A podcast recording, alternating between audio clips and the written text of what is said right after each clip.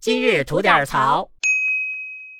哎，吉祥，我跟你说一缺心眼儿事儿啊，啥事儿啊？今儿德云社又出名了。 嗯德云社有一小子，说是啊喝高了酒了，嗯，没事儿呢，回到租的那楼里边儿，从地下车库就开始脱衣服。呵，哎呀，在电梯里边儿基本已经脱光了。哎哎，呀，他们家住二楼，然后呢，摁的是五楼，光着屁眼子就 就冲出了五楼，然后呢，哎，就那么巧了，嗯，推开了一个没有锁的房门，哎哦，还就这么巧了，推开的呢是一个女生宿舍，嚯，哎，还就这么巧了，有一个睡觉的女生呢，她也没锁房门，哎，还就这么巧了，这位没锁房门的女生呢，她爱裸睡。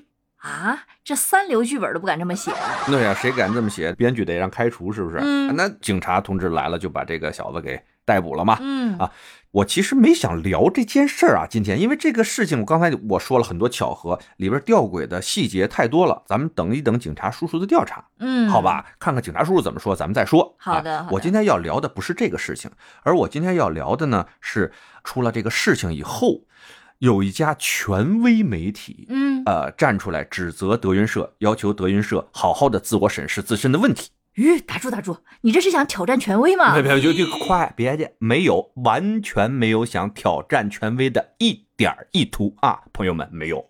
我就是自己的有些疑问，在这儿提出来啊。听到我们这个节目的朋友们呢，可以在留言区说出自己的看法，对吧？一，我想问的是，如果一家公司的员工犯了刑事案件，是否都是要对这家公司问责的？这是第一、嗯啊。第二，如果说是德云社培养出来的学员，那我要问了。